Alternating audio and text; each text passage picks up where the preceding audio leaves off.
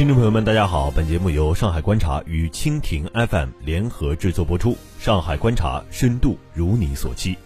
城市中产为何焦虑？如何消费？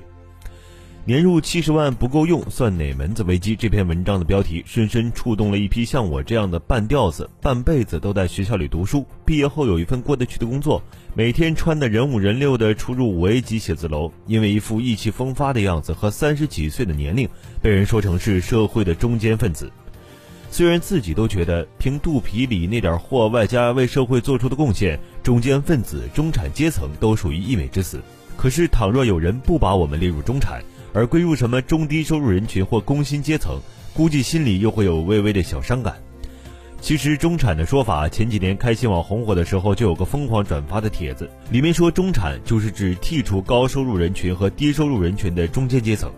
按照这个帖子的划分，家庭年收入十万以下的属于普通收入人群，十万到三十万属于中产的下层，三十万到一百万属于中产的中层，一百万到两百万属于中产的上层。可以看出，收入的跨度还是相当大的。日本专栏作家新井一二三曾经在我这一代东京人里描述，日本经济繁荣时期，日本人对自我阶层的认同出现一亿总中流的现象，家家户户都觉得自己属于中等阶层，因为有钱人家吃得起鱼翅，可普通老百姓也吃得起烤鸭。这种人人都有饱足感的微妙差别，让人信心十足。从这种心态来看，七十万文就不难理解为什么会引发这样多的关注了。当人人都觉得自己是中产的时候，就会关心其他中产的一举一动。何况他谈的还是金钱和生活方式呢？我的朋友圈有不少朋友都对七十万文感同身受，与作者一样，对未来发生出一种无限的怅然。而更多的朋友在仔细阅读全文后，总结出六个字：自作孽不可活。最犀利的一篇评论这样写道：总的来说，作者家庭收入虽然只有七十万，却打肿脸充胖子，非得过跟收入上百万的人差不多的日子。而又觉得，如果精打细算就太过亏待自己，和自己的身份不符，典型的突然有了点钱就开始嘚瑟。我无意去评价别人的生活方式，喝红酒、喝咖啡，每日咖啡馆早餐，养花种草，每月进口水果，锻炼美容，都无可厚非。但有一点我却十分明确：中产阶层，在拥有安逸生活的表象底下，从来就危机四伏。所有的中产阶层，首先都是打工者。当你不拥有生产资料的时候，你就只能是中产。在我们的财富没有达到可以仅仅依靠钱生钱来维持自己体面生活之前，不论是年入十几万还是年入几百万的中产，无论日子怎么个过法，归根到底，对于未来的恐慌，人人都有。倘若从微观来解剖七十万文作者的生活，我只能以我普通人的视角来提点小小的建议。首先，按照我国的税制和四六金的算法，税前七十万还是别提了，直接五十万还来得直观和实在些。其次，家庭年收入五十万，在如今的上海还真不算什么高收入。IT 行业的码农、制造业的灰领、外企双职工家庭，很多都能达到这一数字。否则，满街的宝马双系车和奔驰 C 系车都是打哪儿来的呢？作者全家平均每月四万余元，除却还房贷、养车，再支付包括教育费用、日常开销之类的必要支出，应该就花掉了一半。剩下的一半要用作旅行、个人兴趣爱好、突发事件的花费，确实所剩无几。每年还能攒下十多万，很正常。但要考虑孩子未来的高昂教育费和退休以后的优渥生活，我只能说，作者活得还太没有危机感。若干年前，我刚刚开始工作的时候，就在一些报纸的理财版上就读到了关于复利的概念。所谓从三十岁起每月存一千元，利滚利，退休时可得七十二万，是原始资本的整整一倍，足见理财之重要。我也曾在一个讲座上听一位投资银行家的理财官，他反复强调的竟然是节流二字。十年前。这位银行家的收入已经达到了百万，但他依旧认为开源很难，节流却可以掌控。只有不断壮大自己的财产基数，减少无谓的消费，这样才能让自己早日实现财务的自由。当年我对此无法理解，如今想来却觉得是肺腑之言。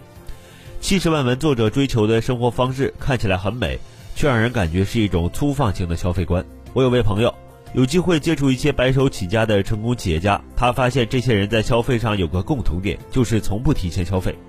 比如其中一位亿万企业家，虽然他经常出现在报章杂志上，但若仔细观察，会发现他的西装只有两三套，衬衫也就几件，领带更是乏善可陈的两三条。可能是高级定制，也可能只是意大利某名牌。但这位企业家不会因为去意大利出差，却因为打折一口气买好几套囤着。对他来说，只有在最需要的时候才会购置一套新的。前些日子，习大大在西雅图接见的美国互联网企业家，有些时尚评论员发现，脸书创始人扎尔伯克穿的西装都是以前在多个场合穿过的，连领带都是同一条，不愧为节约小能手。如此盘整下来，这些土豪级人物每年的制装费可能只有十到二十万元，远远低于有些中产家庭。常常有人说有钱人小气，穷人穷大方，这话虽然不好听，却说明一个道理。有钱的人一部分正是因为小气才成为了有钱人，穷人正因为大方才成为了穷人。实际上，在上海这座城市的血液里，从来都流淌着一种精致又未雨绸缪的集体消费观。我想起一个从王安忆的小说里读到的一个细节：弄堂里有位资本家，每日订了几瓶鲜奶，他家的保姆每日要把老式奶瓶上的绳子、瓶子外包的牛皮纸和奶瓶里的那块封住牛奶的硬纸板分门别类地整理好，积累到一定的数量，卖给废品收购站。这家人的思维是牛奶是要喝的，保姆也是要请的，这些都是生活的品质。但废品也是不能浪费的，因为蚊子肉也是肉，没有小处的积累，就不可能有大处的品质。这座城市的精神从来就是无论何种状态下都能过得从容而优雅。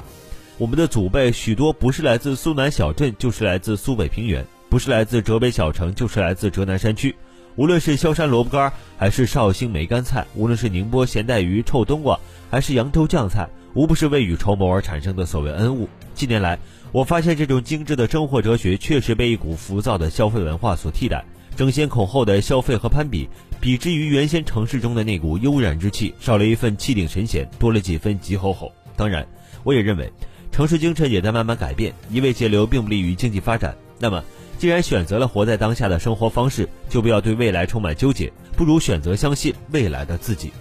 人活着的最佳状态，便是今日好过昨日，明天好过今天。而你所经历和体验的这一切，无论好与不好，都将一一奉还给未来的你。好了，以上就是本期节目的全部内容。更多精彩内容，欢迎关注蜻蜓新闻频道唯一官方公众号“蜻蜓 news”，或关注上海观察官方公众号，听你想听新闻不止。